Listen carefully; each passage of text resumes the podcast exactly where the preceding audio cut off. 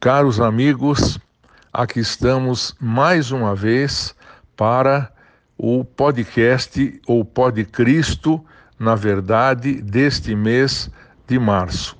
É uma alegria mais uma vez nos dirigirmos a vocês com muito carinho, com muito amor e também gratidão. O tema deste Pod Cristo é confissão, perdão e gratidão. Quando fazemos algo errado na família, no trabalho ou em nossos relacionamentos, o que fazemos para reparar nosso erro com a esposa, com os filhos e parentes e as demais pessoas com quem convivemos? Claro que pedimos desculpas, não é? Tentamos também, após as desculpas, é, é claro, reparar o que fizemos de alguma forma, é, dando alguma atenção maior pela reparação de nosso erro é, ou de falha, ou até um presente mesmo, uma lembrança, ou algo que nos permita desculparmos-nos pela falha que cometemos. Também pelo que fizemos de desagradável, é, não é verdade? E na vida espiritual? Quando também, como se diz popularmente, pisamos na bola, é? pisamos na bola desta vez com Deus. Na Igreja Católica, a transgressão dos mandamentos e de outras ações que vão contra a nossa fé e princípios chamamos de pecado ou desobediência.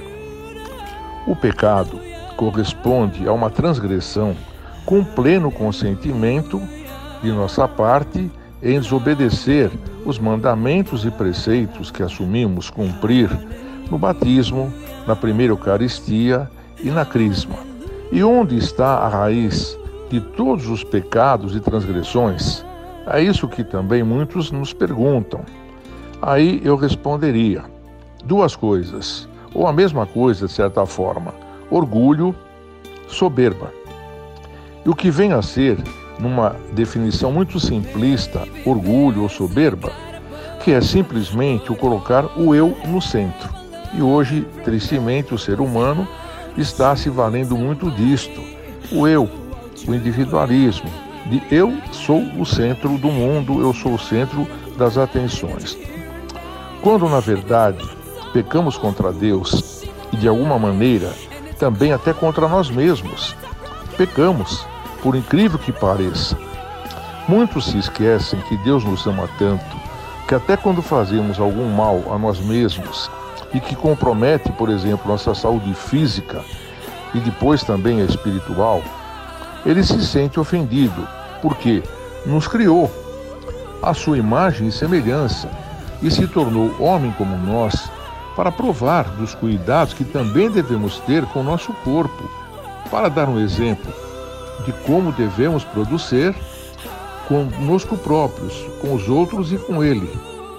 Daí é, vem a nossa preocupação, em ambos os casos, de nos portarmos de uma forma mais conveniente com Deus e com a sociedade também, com o nosso próximo, a quem às vezes ferimos também, até de forma física. Essa é a grande verdade. Agora, o que podemos dizer para se entender qual a finitude de nossos poderes nesta vida terrena? E sabemos que nós vamos sair deste mundo finito essa é a grande verdade. Então, por isto, a preocupação da gente pensar é, numa confissão, numa é, tomada de posição em relação às nossas falhas. E quem não falha, essa é a verdade, não somos perfeitos. Nós somos seres, como dizia um filósofo, nós somos seres falhos, seres incompletos, seres também, diz outro filósofo, inconsequentes. Por isso, a confissão e também o outro sacramento da Eucaristia, que nos preparam, esta é a grande verdade, para o encontro definitivo no final de nossas vidas atribuladas com o Criador. E por que nesse momento tratarmos deste assunto? É claro que o tempo mais propício à confissão, à Eucaristia, é exatamente este da Quaresma desse momento que estamos vivendo, sobretudo na religiosidade cristã e católica. Então, diante destas considerações acima, podemos nos perguntar: por que tão pouco nos confessamos? Por que hoje, sobretudo, se foge da confissão? Se cuida dela ou se diz dela que é uma coisa medieval, algo antiquado e que não é necessário, basta se confessar diretamente com Deus. Claro, ele aceita, como agora na pandemia, uma confissão não sacramental, uma Eucaristia não sacramental, mas virtual, inclusive, é validada pela Igreja. Mas um pensador católico diz que pensamos tão pouco da confissão, da Eucaristia, até fugimos desses dois sacramentos, porque o nosso amor a Deus é pequeno e nossa soberba, como dizíamos antes, nosso orgulho, nos impede deste ato um pouco mais de humildade diante do Criador, a quem devemos a vida, a quem devemos obediência por tudo quanto temos e que chega, claro, eh, até nós de Suas mãos. Como diz eh, o Evangelho, eu te escolhi desde o seio materno né, eh, e, portanto, vou cuidar de você, já que o escolhi, até o final da minha proposta. E quando aceitamos essa proposta divina, nós temos que cumpri-la, nós temos que agradecer por isto. Mas, às vezes, a tentativa de mudarmos e reparar não está na vergonha que muitos temos, alguns alegam, né? ou no medo de nos apresentarmos no tribunal divino, que nunca nos condena, é, mas nos abraça afetuosamente para reparar nossas falhas.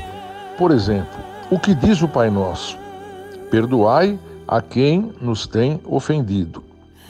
É isto que ele, Cristo, faz mesmo, sendo às vezes por demais ofendido por nós.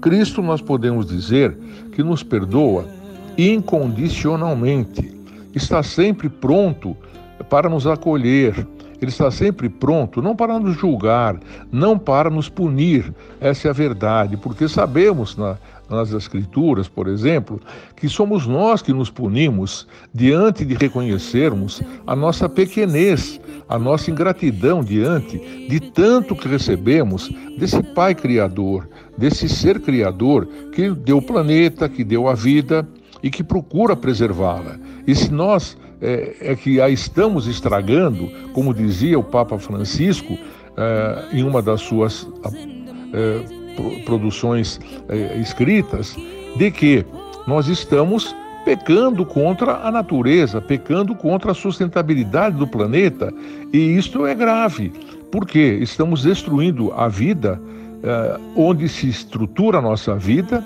e também desrespeitando quem é o Criador desta vida.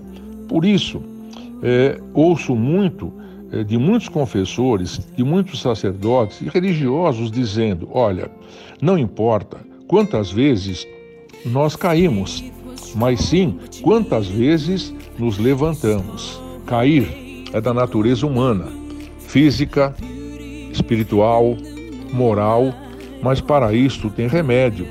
Então, para isso, nós temos que pensar que sempre é possível nos reconsiderarmos em relação à natureza, em relação ao outro, em relação a Deus.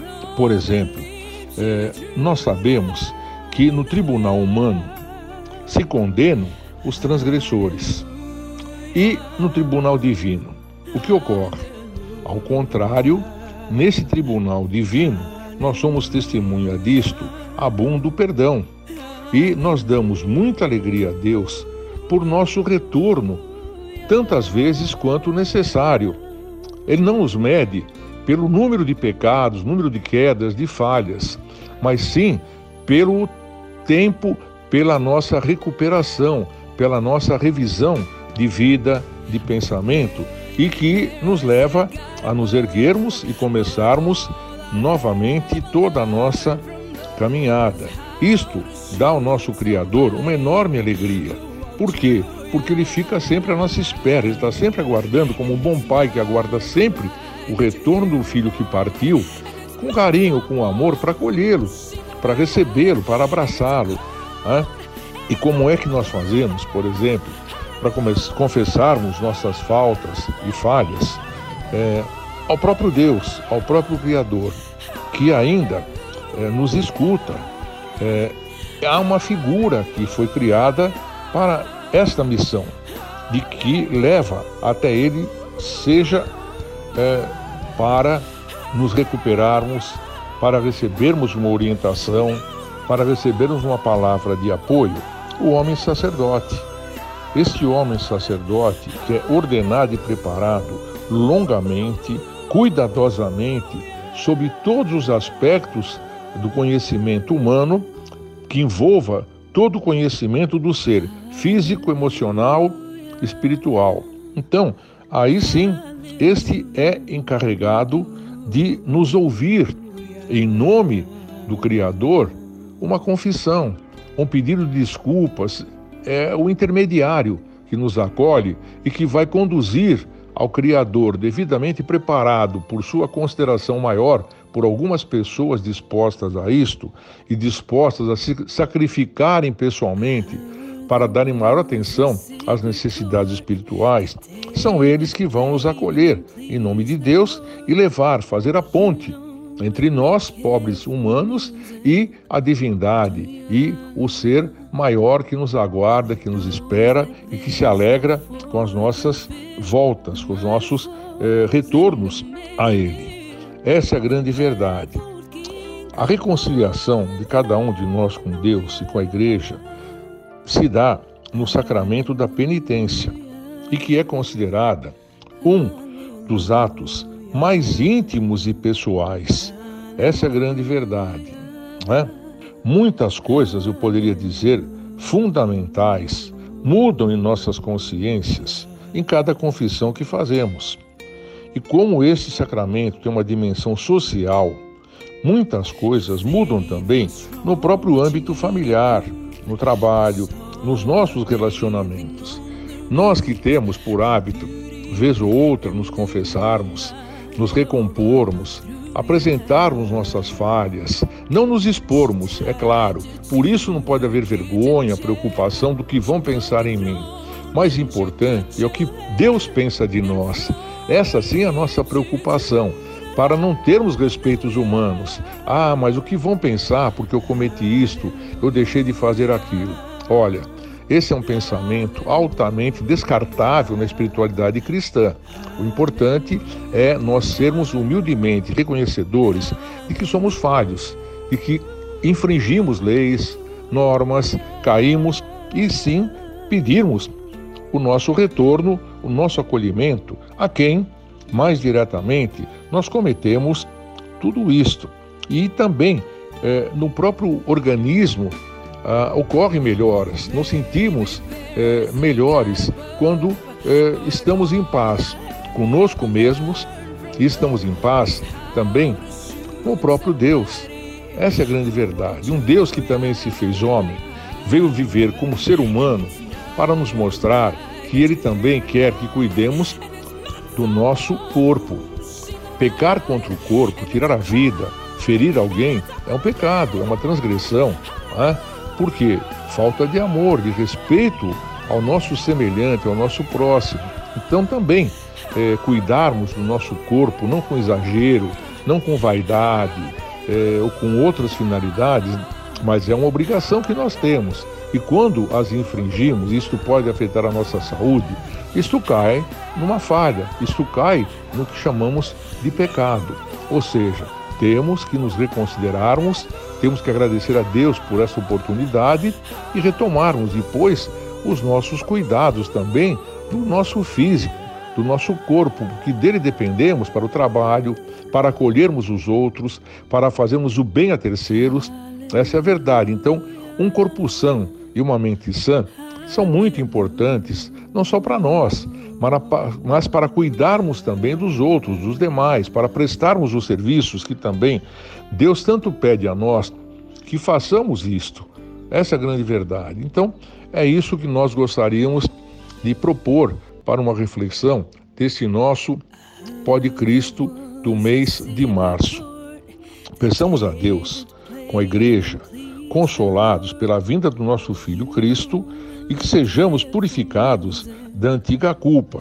Aí sim podemos passar uma Páscoa, é, a festa maior talvez da cristandade, do catolicismo, de uma maneira alegre, de uma maneira positiva, mesmo diante desse quadro de pandemia que estamos vivendo, com a esperança que Cristo nos prova, nos mostra, que sempre teve esperança e pediu também, desde os seus discípulos, seus apóstolos, que tivessem esperança, que apostassem na esperança de que tudo é possível em quem confia na providência divina. Um grande abraço, uma Santa Páscoa e eh, esperamos também que Deus nos acolha para que tenhamos uma expectativa de melhora, acolha nossos pedidos de melhora dessa situação que nos perturba, nos gera ansiedades, nos gera depressão, essa é a grande verdade. Mas como ele tudo pode, e como se diz popularmente, Deus no comando, então que também saibamos nos dirigirmos, mesmo que seja virtualmente, não presencialmente, a esse Deus Criador, para que Ele nos ampare, como sempre nos amparou, como, como se diz, sempre mudou o curso da história para melhor, para atender às exigências dos seus filhos, os quais Ele criou, para viverem, para curtirem o planeta, curtirem a vida, mas com moderação e com respeito a todos os semelhantes, a todos os nossos demais companheiros desta aventura divina que Ele nos propõe desde o Natal em que estivemos há poucos dias atrás, até agora, a sua demonstração maior de amor por nós, entregando-nos a sua própria vida para nos salvar e para nos levarmos a um bom caminho na eternidade. Aleluia.